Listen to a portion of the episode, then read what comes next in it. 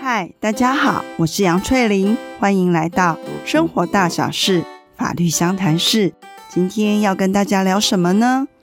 前面几集的时候，有去跟大家谈到，一个人不管是因为先天或者是后天的关系，当他在跟外界的互动和沟通上没有办法表达，或者是了解别人意识的时候，对于这样子的障碍跟困难，为了要保护这个人的法律上权益，于是呢，透过监护宣告这个制度，让监护人呢能够协助他处理生活上的这些法律事务。我们呢也同时提到，关于谁要来当这个监护人。这个受监护宣告的人，他是可以在他意识还清楚的状况之下，就先透过契约的方式去找到监护人，这就是前面谈的意定监护契约。那如果今天一个人，他或许呢是因为精神障碍或者是心智上的缺陷，导致于呢他在了解跟分辨别人意识表示的时候，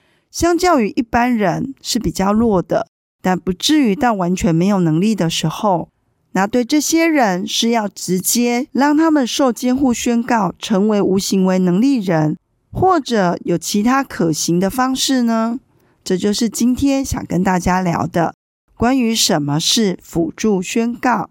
什么是辅助宣告呢？辅助宣告呢，是针对一个人，如果是因为精神障碍或者是心智上的缺陷。让他在分辨、理解别人意识表示的时候，相较于一般人，这样的能力是比较弱的，但不至于到完全没有能力的时候。那为了呢，要避免这些人被其他恶意的第三人呢所利用，或者是诈骗，透过辅助宣告，让一些呢可能会影响他权益的法律行为，必须要事先呢得到辅助人的同意。而后呢，才能生效。若是呢，没有得到辅助人的同意，那受辅助宣告的人呢，他自己先去做这些行为的时候，那这些行为到底会不会发生法律上的效力？辅助人呢，事后愿不愿意承认，就会有所影响。那关于一个人最后能不能拿到辅助宣告这样的一个裁定，它程序的进行呢，其实跟监护宣告是一样的。首先呢，要向法院提出申请状，载明呢是要做辅助宣告之用。那法院受理后呢，就会安排医院去鉴定，医院呢再将这个鉴定结果交给法院，那法院再来决定到底要不要给他辅助宣告这个裁定。如果确定要给了，那日后就要到户政机关去办理登记。那在这边呢，法院最终到底会下什么样的一个裁定，还是会根据呢医院的一个鉴定结果。所以有可能今天呢，申请人他所提出的是希望呢拿到一个受监护宣告的裁定，但是呢，法院最终的一个审理还是会根据医院的鉴定报告，所以有可能就会发生，明明呢你希望拿到的是监护宣告。但是，当法院觉得呢，这个人的能力不至于到需要受监护宣告，那法院呢，最终会是给予辅助宣告的裁定。那相反的，有可能今天呢，你是提出辅助宣告的一个申请，但是最终呢，法院根据医院的一个鉴定，认为说这个人有可能是必须要达到受监护宣告的那个必要程度。那最终法院给出来的裁定，就跟当初呢你想申请的会是不一样的，所以呢，在程序的进行这边就有可能发生，原本呢是申请监护宣告，最后呢却拿到了辅助宣告的裁定。那我们刚刚有提到，既然呢会受辅助宣告，是在某一些特定行为的时候，才必须要得到辅助人的同意。而因为呢，认定受辅助宣告之人，其实还是有部分的行为能力，所以呢，只要他今天所做的行为，并不是那一些法律上所规定或者是透过申请的指定行为。那即便呢是受监护宣告之人，他是可以呢单独的去做这些法律行为，并不需要呢辅助人的一个事先同意或者是事后承认，它就会发生法律上的效力。那关于呢这些必须要得到辅助人的同意，法律行为呢才会发生效力。这些行为有哪些呢？多数呢都是跟钱有关。比如说呢，和银行之间的一个信用贷款，针对名下的不动产或者是其他重要财产，要进行处分设定。面对继承的时候，到底要不要抛弃继承呢？以及呢，万一如果要跟第三人因此而上法院，有一些诉讼上的行为，或者进行到一半，双方决定要和解，要申请调解，除非说这些行为的本身。是符合呢受监护人呢日常生活所必要，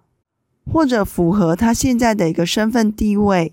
或者呢单纯的获得法律上的一个利益，那这个时候是不需要辅助人的同意，受辅助宣告之人他可以自行的去做这些法律行为。那除了呢在法律上有明文规定哪些行为是必须要得到辅助人的同意之外，有没有可能像意定监护一样，经由呢辅助人以及未来呢会受辅助宣告之人他们之间的一个同意，在这个部分呢也跟意定监护一样，是相当尊重受辅助宣告之人和辅助人的想法。比如说呢，做子女的就会很担心年迈的双亲呢，怕被诈骗集团呢带去电信局办理门号。而在办理完毕之后呢，再拿走这个门号去做一些诈骗的事情，所以呢，实务上就曾经出现申请辅助宣告的时候，同时呢，也增加了要办理呢跟电信有关的事务，还是必须要得到辅助人的一个同意。那如果今天呢，受辅助宣告之人，他原本应该要取得辅助人的同意才能够做这些事情。但是呢，他完全没有去知会辅助人，而自己先做了这些事情。那这些事情的法律效力上会如何呢？比如说，他和朋友之间呢有些金钱借贷关系，但这时候呢，他明明受辅助宣告了，可是他却自己决定要免除这笔债务的时候，那效力会如何呢？这个时候呢，就回归到民法。对于限制行为能力人的一个规定，而会以这一个规定来进行准用。所以，受辅助宣告之人在未得辅助人同意之下，他所为的一个单方面的免除他跟第三人之间的债务，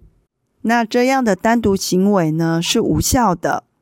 那如果今天呢，受辅助宣告之人他所为的行为是契约行为。他决定呢，要送一栋房子给他的朋友。那这时候呢，这样的一份契约，它的效力是未定的，必须要得到呢辅助人事后的一个承认，才会发生法律上的效力。那听到这里，就有人会认为说，是不是呢？受辅助宣告的人就等同于限制行为能力人？因为呢，前面就有提到，受监护宣告之人。其实就是无行为能力人。那同样的，受辅助宣告之人会不会就是等同于限制行为能力人呢？其实两者之间还是有差距的。因为呢，受辅助宣告的人，他是一个成年人，他还是有足够的一个意识能力，只是说相较于其他人，能力上呢可能是比较不够的。所以他还是有机会自己的来做一些法律行为，但是呢，限制行为能力人，他在一些少数的例外状况之下，他只是单纯的获得法律上的利益，或者是符合他身份地位的一些法律行为，是不需要经过法定代理人的同意，其他的法律行为呢，都必须要得到一个法定代理人的事先同意。所以这样相较来说，限制行为能力人呢，所能够自主决定的范围，就比受辅助宣告之人还要来得少。好，那我们来小结一下。其实今天呢，主要是想跟大家接着谈，一个人呢，如果他在对外的沟通跟表达上，并不至于到说完全无法理解，可能只是相较于其他人程度是比较弱的。那这时候呢，为了要保护他，并不是一定得走到监护宣告这样的程度，还是可以走另外一种辅助宣告。透过辅助宣告呢，还是认为说，今天这个受辅助宣告之人，还是有部分的行为能力，但是在一些比较重大的影响他财产的事件里面，就必须要得到辅助人的一个同意。那也去提到了关于这一个辅助宣告程序的进行，跟监护宣告程序一样，提出申请状，法院受理，医院鉴定。法院呢，再根据鉴定报告进行裁定。那最后呢，再送户政机关做登记。那到底有哪些事项是必须要得到辅助人的一个同意？这些事项呢，大抵都是跟受辅助宣告人他财产有关系的，像是房子的买卖，透过呢设定抵押权给银行，然后让银行呢愿意借钱给我们。或者是针对这样的一个事件，最后呢提起法院的诉讼程序，以及呢可能在审理的过程里面，最后两方愿意和解、愿意调解的时候，这些种种的事项呢，原则上呢都是要事先得到辅助人的一个同意。如果呢是没有事先得到辅助人的同意，而受辅助宣告人自己先去做的话，那这些行为就会是，它到底是一个单独行为，比如说免除他人债务的单独行为，它就直接会被认定是无效的。但是如果呢是属于契约行为，像是房屋之间的一个买卖，这时候呢契约就是处于效力未定的状况，而最终呢是必须要得到辅助人的承认，契约才有可能是生效的。那另外有去提到。虽然受监护宣告的人会变成无行为能力人，但是呢，受辅助宣告的人并不等同于限制行为能力人，因为他能够做的事情还是会比限制行为能力人再多一些。好，那我们今天的 podcast 就到这边结束喽，下次再见，拜拜。